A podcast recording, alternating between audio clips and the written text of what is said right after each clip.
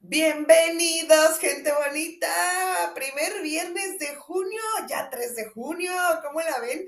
Y pues bueno, ya le doy las, les doy la más cordial bienvenida a este su café literario. Yo soy Leti Narciso y pues bienvenidos a otro episodio más, donde ya saben que cada semana leemos algún capítulo, a veces hasta dos, de principio, del medio, del final, del que caiga, bueno, no es cierto, del que yo considere eh, em, pues un poquito relevante y que, que, me gustaría compartir con ustedes, que yo digo, ay, es que este yo quiero que ustedes lo escuchen para que se enganchen del libro y vean que está buenísimo. Y pues bueno, hoy les traigo otro clásico de la literatura. Eh, eh, es un libro muy pequeñito, pero de verdad que todo mundo lo tiene que leer alguna vez en su vida. Y pues bueno, este libro es Rebelión en la Granja de George Orwell. Y pues bueno, aquí lo que el autor em, hace es una analogía de, con animales en una granja, en un, en un espacio pequeño, con temas principalmente políticos, aunque también toca otros, como lo menciona acá atrás en la contraportada del mismo libro, em, una, una novela que muestra impulsos humanos como la traición, la falsedad, las intrigas y la avaricia.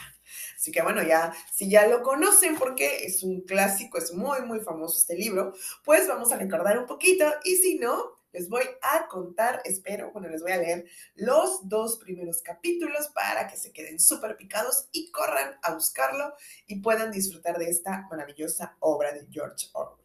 Así que bueno, ya saben que ya sin tanto bla bla bla de mi parte, mejor nos vamos al libro.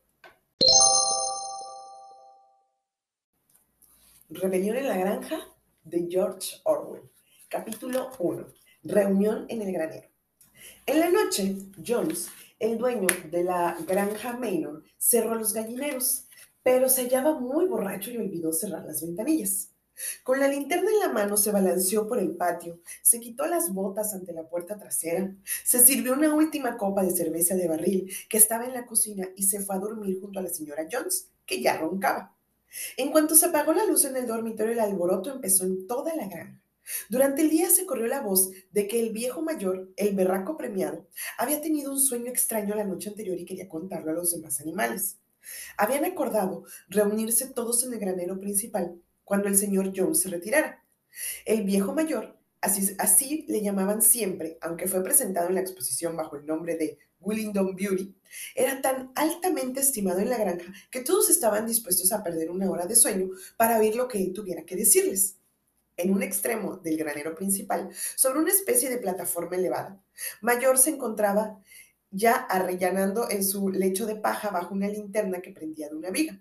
Tenía 12 años de edad y últimamente se había puesto bastante gordo, pero aún era un cerdo majestuoso de aspecto sabio y bonachón, a pesar de que sus colmillos nunca habían sido cortados. Al poco rato, empezaron a llegar los demás animales y a colocarse cómodamente, cada cual a su modo. Primero llegaron los tres perros, Bluebell, Jessie y Pinchner. Luego los cerdos, que se arrellanaron en la paja delante de la plataforma. Las gallinas se, situaron en el afeizar de la ventana. Las palomas revolotearon hacia los tirantes de las vigas. Las ovejas se echaron detrás de los cerdos y se dedicaron a rumiar.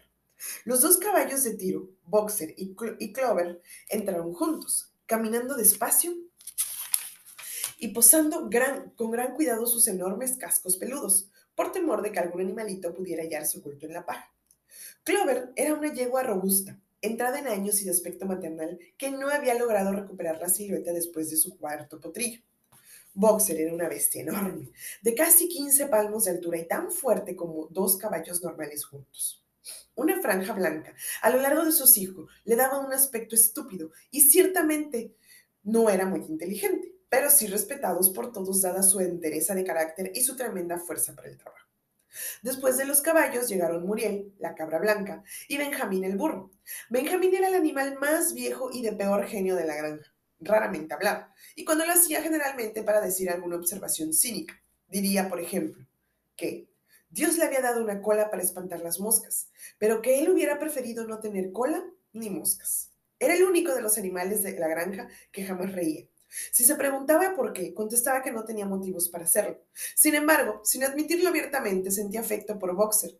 Los dos pasaban generalmente el domingo en el pequeño prado detrás de la huerta, pastando juntos, sin hablarse. Apenas echaron los dos caballos, cuando un grupo de patitos, que habían perdido a la madre, entró en el granjero piando débilmente y yendo de un lado a otro en busca de un lugar donde no hubiera peligro de que los pisaran. Clover formó una especie de pared con su enorme pata delantera y los patitos se anidaron allí, durmiéndose enseguida. A última hora, Molly, la bonita y tonta yegua blanca, que tiraba del coche del señor Jones, entró afectadamente mascando un terrón de azúcar. Se colocó delante, coqueteando con sus blancos rines a fin de, de atraer la atención hacia los ojos rojos con los que había sido trenzada. La última en aparecer fue la gata, que buscó como de costumbre el lugar más cálido, acomodándose finalmente entre Boxer y Clover. Allí ronroneó a gusto durante el desarrollo del discurso de Mayor, sin oír una sola palabra de lo que éste decía. Ya estaban presentes todos los animales, excepto Moses, el cuervo maestrado que dormía sobre una percha detrás de la puerta trasera. Cuando Mayor vio que estaban todos acomodados y esperaban con atención, aclaró su voz y comenzó. Camaradas, se han enterado ya del extraño sueño que tuve anoche, pero de eso hablaré luego. Primero tengo que decir otra cosa. Yo no creo, camaradas, que esté muchos meses más con ustedes y antes de morir, estimo en mi deber transmitirles la sabiduría que he adquirido. He vivido muchos años. Dispuse de bastante tiempo para meditar mientras he estado a solas en mi posilga y creo poder afirmar que entiendo el sentido de la vida en este mundo también como cualquier otro animal viviente. Es respecto a esto de lo que deseo hablarles. Veamos, camaradas, ¿cuál es la realidad de esta vida nuestra? Encarémonos con ellas. Nuestras vidas son tristes, fatigosas y cortas. Nacemos, nos suministran la comida necesaria para mantenernos y aquellos de nosotros capaces de trabajar nos obligan a hacerlos hasta el último átomo de nuestras fuerzas. Y en el preciso instante en el que ya nos servimos, nos matan con una crueldad espantosa. Ningún animal en Inglaterra conoce el significado de la felicidad o la holganza después de haber cumplido un año de edad. No hay animal libre en Inglaterra. La vida de un animal es solo miseria y esclavitud esclavitud. Esta es la pura verdad. Pero, ¿forma esto parte realmente del orden de la naturaleza? ¿Es acaso porque nuestra, es, en nuestra tierra es tan pobre que no puede proporcionar una vida decorosa a todos sus habitantes? No, camaradas. Mil veces no. El suelo de Inglaterra es fértil, su clima es bueno, es capaz de dar comida en abundancia a una cantidad mucho mayor de animales de la que actualmente lo habita. Solamente nuestra granja puede mantener una docena de caballos 20 vacas, centenares de ovejas, y todos ellos viviendo con una comodidad y una dignidad que en estos momentos están casi fuera del alcance de nuestra imaginación. Porque entonces continuamos en esta mísera condición, porque los seres humanos nos arrebataron casi todo el fruto de nuestro trabajo. Ahí está, camaradas, la respuesta a todos nuestros problemas. Todo está explicado en una sola palabra, el hombre. El hombre es el único enemigo real que tenemos. Hagan desaparecer al hombre de la escena y la causa motivadora de nuestra hambre y exceso de trabajo será abolida para siempre. El hombre es el único ser que consume sin producir. No da leche, no pone huevos, es demasiado débil para tirar, del arado y su velocidad ni siquiera le permite atrapar conejos. Sin embargo, es dueño y señor de todos los animales. Los hace trabajar, les da el mínimo necesario para mantenerlos y los demás, lo demás se lo guarda para él. Nuestro trabajo labra, de la tierra, nuestro estiércol abona y, y sin embargo no existe uno de nosotros que posea algo más que su pellejo. Ustedes vacas que están aquí, ¿cuántos miles de litros de leche han dado este año? ¿Qué se ha hecho con esa leche que debía servir para criar terneros robustos? Hasta la última gota ha ido a parar al paladar de nuestros enemigos. ¿Y ustedes, gallinas? ¿Cuántos huevos han puesto este año? ¿Y cuántos pollitos han salido de esos huevos? Todo lo demás ha ido a parar al mercado para producir dinero para Jones y su gente. ¿Y tú, Clover? ¿Dónde están esos cuatro potrillos que has tenido, que debían ser sostén y alegría de tu vejez? Todos fueron vendidos al año. No los volverás a ver jamás. Como recompensa por tus cuatro criaturas, todo tu trabajo en el campo, ¿qué has tenido, exceptuando tus escuálidas raciones y un pesebre? Ni siquiera nos permiten alcanzar el término natural de nuestras míseras vidas. Por mí no me quejo, porque he sido uno de los afortunados. Tengo 12 años y he tenido más de 400 criaturas. Tal es el destino natural de un cerdo. Pero al final ningún animal se libra del cruel cuchillo. Ustedes, jóvenes cerdos que están sentados frente a mí, cada uno de ustedes va a gemir por su vida dentro de un año. A ese horror llegaremos todos, vacas, cerdos, gallinas, ovejas, todos. Ni siquiera los caballos y los perros tienen mejor destino. Tú, boxer, el mismo día que tus grandes músculos pierdan su fuerza, Jones te venderá al descuartizador, quien te cortará el pescuezo y te coserá para los perros de casa. En cuanto a los perros, cuando estén viejos y sin dientes, Jones les ata un ladrillo al pescuezo y los ahoga en el estanque más cercano. ¿No resulta entonces de una claridad meridiana, camaradas, que todos los males de nuestras vidas provienen de la tiranía de los seres humanos? Eliminen tan solo al hombre y el producto de nuestro trabajo nos pertenecerá. Casi de la noche a la mañana nos volveríamos ricos y libres. Entonces, ¿qué es lo que debemos hacer? Trabajar noche y día con cuerpo y alma para derrocar a la raza humana. Ese es mi mensaje, camaradas. ¡Rebelión! Yo no sé cuánto vendrá esa rebelión. Quizá dentro de una semana o dentro de cien. Pero sí sé, tan seguro como veo esta paja bajo mis patas, que tarde o temprano será justicia. Fijen la vida en eso, camaradas, durante los pocos años que les queden de vida. Y sobre todo, transmitan mi mensaje a los que vengan después para que las futuras generaciones puedan proseguir la lucha hasta alcanzar la victoria. Y recuerden, camaradas, su voluntad jamás deberá vacilar. Ningún argumento les debe desviar. Nunca hagan caso cuando les digan que el hombre y los animales tienen intereses comunes, que la prosperidad de uno es también la de los otros. Son mentiras. El hombre no sirve a los intereses de ningún ser, exceptuando los suyos propios.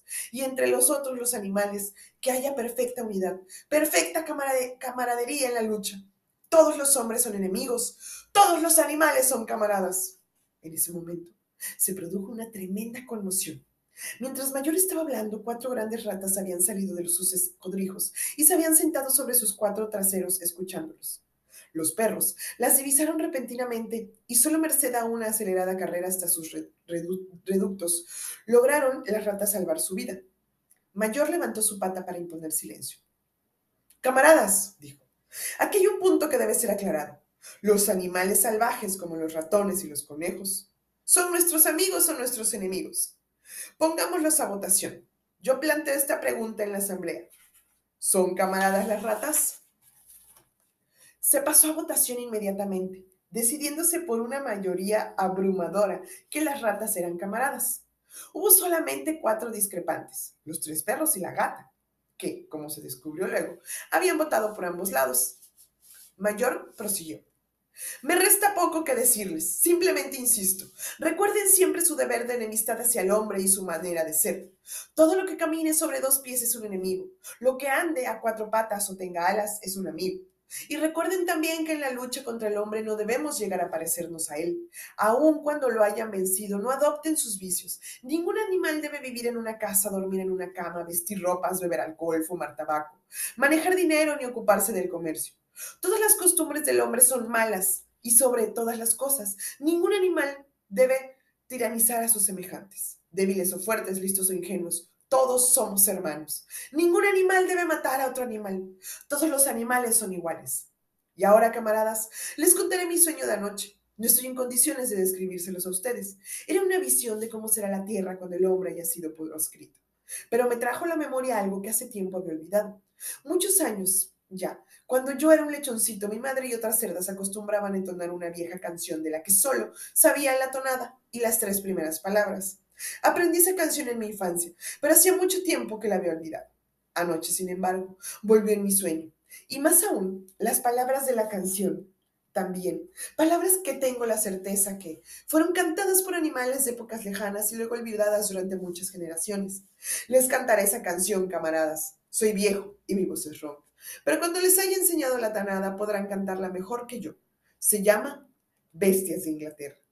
El viejo mayor carraspé y comenzó a cantar tal como había dicho. Su voz era ronca, pero a pesar de todo, lo hizo bastante bien, con una tonadilla rítmica, algo a medias entre Clementina y la cucaracha. La letra decía así. Bestias de Inglaterra, bestias de Irlanda, bestias de toda tierra y clima, oigan mis gozosas nuevas que cantan un futuro feliz. Tardo o temprano llegará la hora en la que la tiranía del hombre sea derrocada y las ubérrimas praderas de Inglaterra tan solo por animales sean holladas. De nuestros hocicos serán proscritas las argollas, de nuestros lomos desaparecerán los arneses. Bocados y espuelas serán presas de la herrumbre, y nunca más cores látigos harán huir su restrayar. Más ricos que la mente imaginar pudiera, el trigo, la cebada, la avena, el heno, el trébol, la alfalfa y la remolacha serán solo nuestros el día señalado.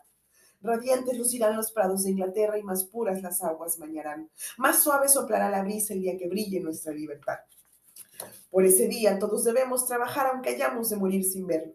Caballos y vacas, gansos y pavos, todos deben unidos por la libertad luchar.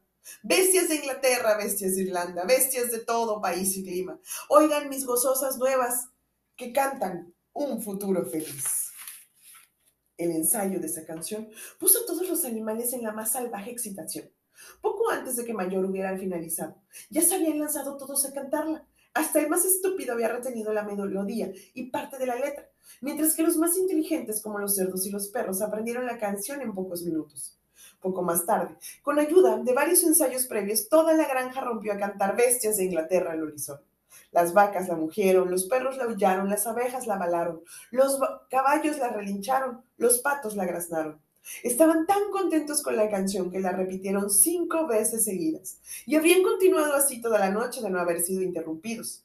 Desgraciadamente, el alboroto armado despertó al señor Jones, que saltó de la cama creyendo que había un zorro merodeando en los corrales. Tomó la escopeta, que estaba permanentemente en un rincón del dormitorio, y disparó un tiro en la oscuridad. Los perdigones se incrustaron en la pared del granero y la sesión se levantó precipitadamente. Cada cual huyó a su lugar de dormir. Las aves saltaron a sus palos, los animales se acostaron en la paja y en un instante toda la granja estaba durmiendo.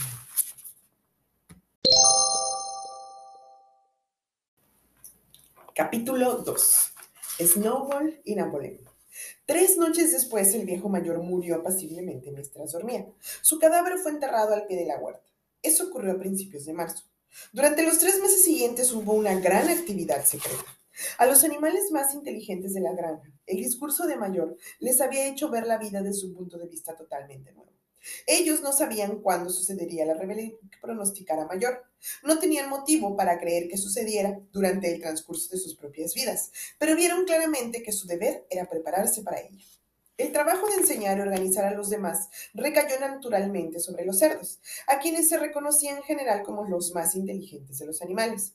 Elementos prominentes entre ellos eran dos cerdos jóvenes que se llamaban Snowball y Napoleón, a quien el señor Jones estaba criando para vender. Napoleón era un berraco grande de aspecto feroz, el único cerdo de la raza Berkshire en la granja. De pocas palabras, tenía fama de salirse siempre con la suya. Snowball era más vivaz que Napoleón, tenía mayor facilidad de palabra y era más ingenioso, pero lo consideraban de carácter más débil. Los demás puercos machos de la granja eran muy jóvenes el más conocido. Entre ellos era un pequeño y gordito que se llamaba Skiller, de mejillas muy redondas, ojos vivarachos, movimientos ágiles y voz chillona. Era un orador brillante y cuando discutía algún asunto difícil tenía una forma de saltar de, lado a lado moviendo la cola que le hacía muy persuasivo. Se decía que Skiller era capaz de hacer ver lo negro blanco entre estos tres habían elaborado, con base en las enseñanzas del viejo mayor, un sistema completo de ideas al que dieron el nombre de animalismo. Varias noches por semana, cuando el señor Jones ya dormía, celebraban reuniones secretas en el granero, en cuyo transcurso exponían a los demás los principios del animalismo. Al comienzo encontraron mucha estupidez y apatía. Algunos animales hablaron del deber de lealtad hacia el señor Jones, a quien llamaban amo o hacían observaciones elementales como, el señor Jones nos da de comer. Si él no estuviera, nos moriríamos de hambre. Otros formulaban preguntas tales como, ¿qué nos importa a nosotros lo que va a suceder cuando estemos muertos? O bien, si la rebelión se va a producir de todos modos, ¿qué diferencia hay si trabajamos para ello o no? Y los cerdos tenían grandes dificultades en hacerles ver que eso era contrario al espíritu del animalismo. Las preguntas más estúpidas fueron hechas por Molly, la yegua blanca. La primera que dirigió a Snowball fue la siguiente. ¿Habrá azúcar después de la rebelión? No, respondió Snowball firmemente. No tenemos medios para fabricar azúcar en esta granja. Además, tú no precisas azúcar. Tendrás toda la avena y el heno que necesites. ¿Y se, se me permitirá seguir usando cintas en la crin? insistió Molly. Camarada, dijo Snowball, esas cintas que tanto te gustan son el símbolo de la esclavitud. ¿No entiendes que la libertad vale más que esas cintas? Molly asintió, pero daba la impresión de que no estaba muy convencida. Los cerdos tuvieron una lucha aún mayor para contrarrestar las mentiras que difundían Moses el cuervo maestrado. Moses, que era el favorito del señor Jones, era espía y chismoso, pero también un orador muy hábil. Pretendía conocer la existencia de un país misterioso llamado Monte Azúcar, al que iban todos los animales cuando morían. Estaba situado en algún lugar del cielo, un poco más allá de las nubes, decía Moses. Allí era domingo siete veces por semana. El trébol estaba en la estación todo el año, y los terrones de azúcar y los dulces de linaza crecían en los cercados. Los animales odiaban a Moses, porque era chismoso y no hacía ningún trabajo. Pero algunos creían lo del monte de azúcar, y los cerdos tenían que argumentar mucho para persuadirlo de la inexistencia de tal lugar. Los discípulos más leales eran los caballos de tiro, Boxer y Clover, Ambos tenían gran dificultad en, formar su propio juicio, pero desde que aceptaron a los cerdos como maestros asimilaban todo lo que se les decía y lo transmitían a los demás animales mediante argumentos sencillos. Nunca faltaban a las citas secretas en el granero y encabezaban el canto de bestias de Inglaterra con el que siempre se daba fin a las reuniones. El hecho fue que la rebelión se llevó a cabo mucho antes y más fácilmente de lo que ellos esperaban. En años anteriores el señor Jones, a pesar de ser un amo duro, había sido un agricultor capaz, pero últimamente contrajo algunos vicios. Se había desanimado mucho después de perder bastante dinero en un pleito y comenzó a beber más de la cuenta. Durante días enteros permanecía en su sillón de la cocina, leyendo los periódicos, bebiendo y ocasionalmente dándole a Moses cortezas de pan mojado en cerveza. Sus hombres habían vuelto perezosos y descuidados. Los campos estaban llenos de maleza, los edificios necesitaban arreglos, los vallados estaban descuidados y los animales mal alimentados. Llegó junio y el heno estaba casi listo para ser cosechado. La noche de San Juan, que era sábado, el señor Jones fue a Willingdon y se emborrachó de tal forma en el León Colorado que no volvió a la granja hasta el, día, hasta el mediodía del domingo. Los peones habían ordeñado las vacas de madrugada y luego se fueron a cazar conejos, sin preocuparse de dar de comer a los animales. A su regreso, el señor John se quedó dormido inmediatamente en el sofá de la sala, tapándose la cara con el periódico, de manera que al anochecer los animales aún estaban sin comer. El hambre sublemó a los animales que ya no resistieron más. Una de las vacas rompió de una cornada la puerta del depósito de forrajes y los animales empezaron a servirse solos de los depósitos. En ese momento se despertó el señor Jones. De inmediato, él y sus cuatro peones se hicieron presentes con látigos, azotando a diestra y siniestra. Esto superaba lo que los hambrientos animales podían soportar. Últimamente, unánimemente, aunque nada había sido planeado con anticipación, se abalanzaron sobre sus torturadores. Repentinamente, Jones y sus peones se encontraron recibiendo empellones y patadas de todos los lados. Estaban perdiendo el dominio de la situación porque jamás habían visto a los animales portarse de esa manera. Aquella inopinada insurrección de bestias a las que estaban acostumbrados a golpear y maltratar a su antojo, los aterrorizó hasta casi hacerles perder la cabeza. Al poco tiempo, abandonaron su conato de defensa y escaparon. Un minuto después, los cinco corrían a toda velocidad por el sendero que conducía al camino principal con los animales persiguiéndoles triunfalmente. La señora Jones miró por la ventana del dormitorio, vio lo que sucedía, metió precipitadamente algunas cosas en un bolso y se escobulló de la granja por otro camino. Mose saltó de su percha y aleteó tras ella, graznando sonoramente. Mientras tanto, los animales habían perseguido a Jones y a sus peones hacia la carretera, y apenas salieron, cerraron el portón tras ellos estrepitosamente. Y así, casi sin darse cuenta de lo ocurrido, la rebelión se había llevado a cabo triunfalmente. Jones fue expulsado y la granja Maynard era de ellos. Durante los primeros minutos, los animales apenas si daban crédito a su triunfo. Su primera acción fue correr todos juntos alrededor de los límites de la granja, como para cerciorarse que ningún ser humano se escondía en ella. Luego volvieron al galope hacia los edificios para borrar los últimos vestigios del ominoso reinado de Jones. Irrumpieron en el guardarnés que se hallaba en un extremo del establo, los bocados, las argollas, las cadenas de perro, los crueles cuchillos con los que el señor John se acostumbraba castrar a los cerdos y corderos, todos fueron arrojados al aljibe. Las riendas, las cabezadas, las anteojeras, los degradantes morrales fueron tirados al fuego en el patio, donde en ese momento se estaba quemando la basura. Igual destino tuvieron los látigos. Todos los animales saltaron de alegría cuando vieron arder los látigos. Snowball también tiró al fuego las cintas que generalmente adornaban las colas y crines de los caballos en los días de feria. Las cintas, dijo, deben considerarse como indumentaria, que es el distintivo de un ser humano. Todos los animales deben ir desnudos. Cuando Boxer oyó esto, tomó el sombrerito de paja que usaba en verano para impedir que las moscas le entraran en las, ojeras, orejas y lo tiró al fuego con los demás. En muy poco tiempo, los animales habían destruido todo lo que podía hacerles recordar el dominio, del señor Jones. Entonces, Napoleón los llevó nuevamente al depósito de forrajes y sirvió una doble ración de maíz a cada uno, con dos bizcochos para cada perro. Luego, cantaron bestias de Inglaterra de cabo a rabo siete veces seguidas, y después de eso, se acomodaron para pasar la noche y durmieron como nunca lo habían hecho anteriormente. Pero se despertaron al amanecer como de costumbre, y acordándose repentinamente del glorioso acontecimiento, se fueron todos juntos a la pradera. A poca distancia de allí había una loma desde donde se dominaba casi toda la granja.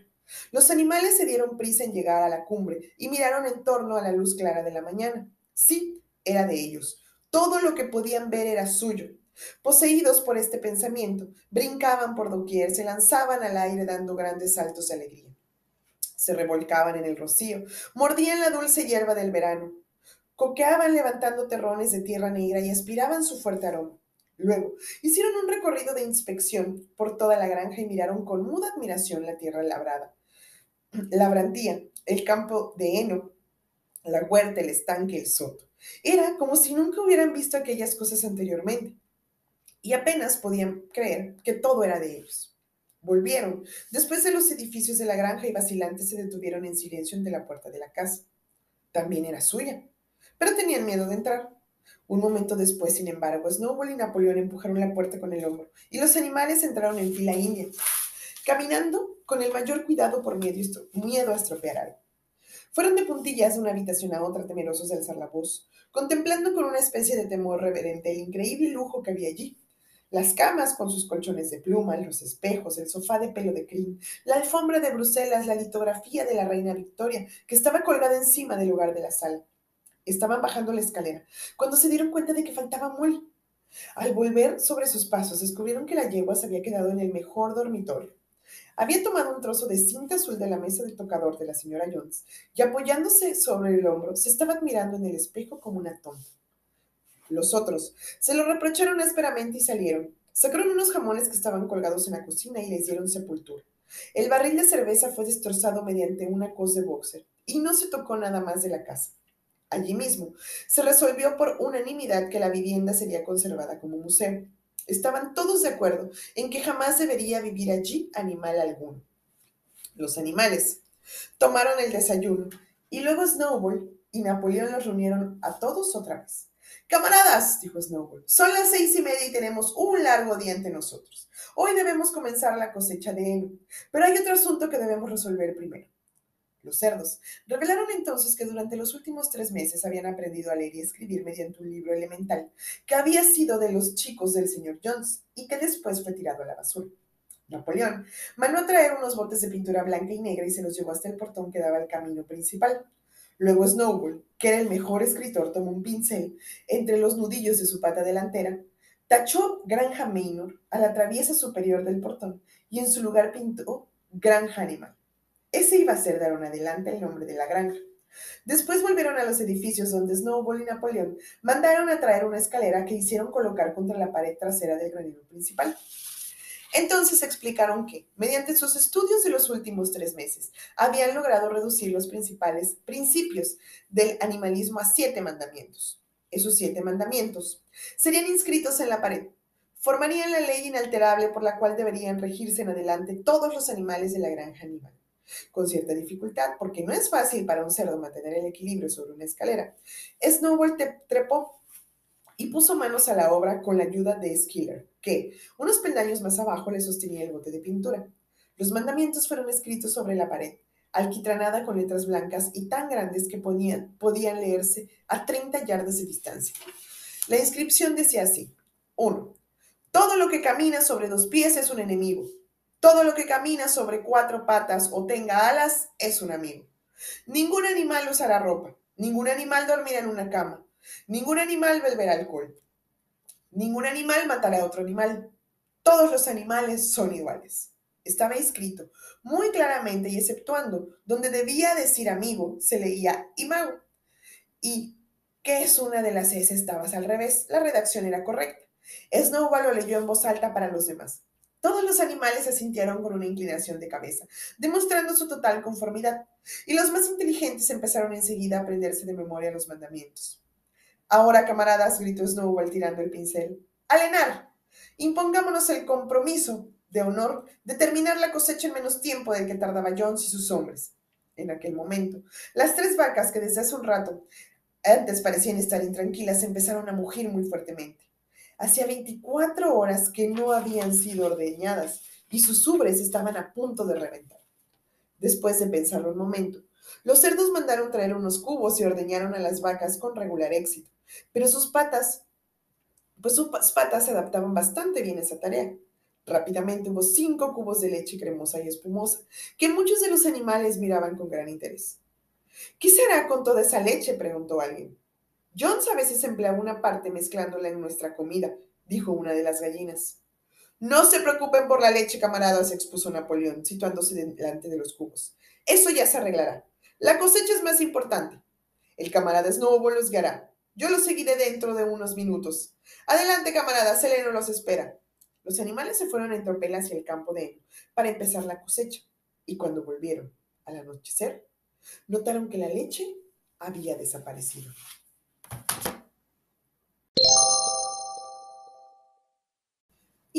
Hasta aquí la vamos a dejar, gente bonita, que les parecieron los dos primeros capítulos de Rebelión en la Granja.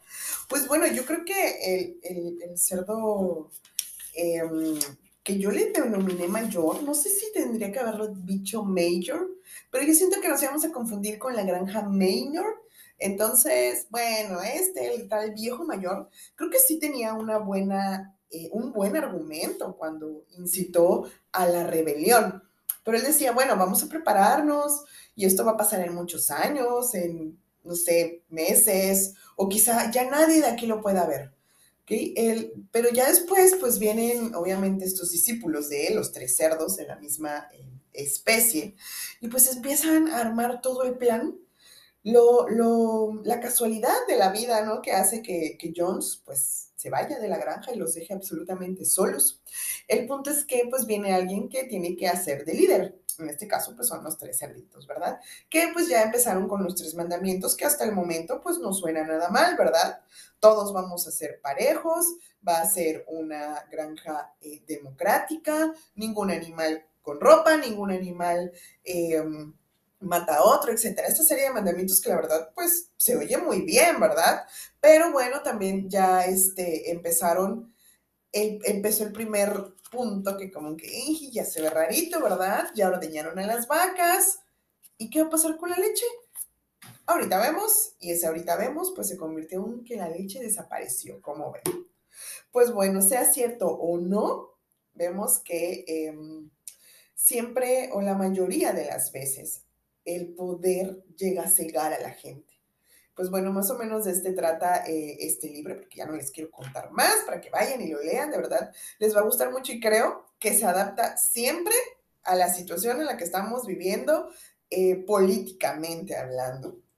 Sobre todo en mi país, ¿eh? Que bueno, no vamos a hacer esto y luego sí lo vamos a hacer, pero bueno, ya no me quiero meter más, porque no, no, no, no, no quiero meterme en esos temas, ya saben, ni religión ni política, yo paso de ahí.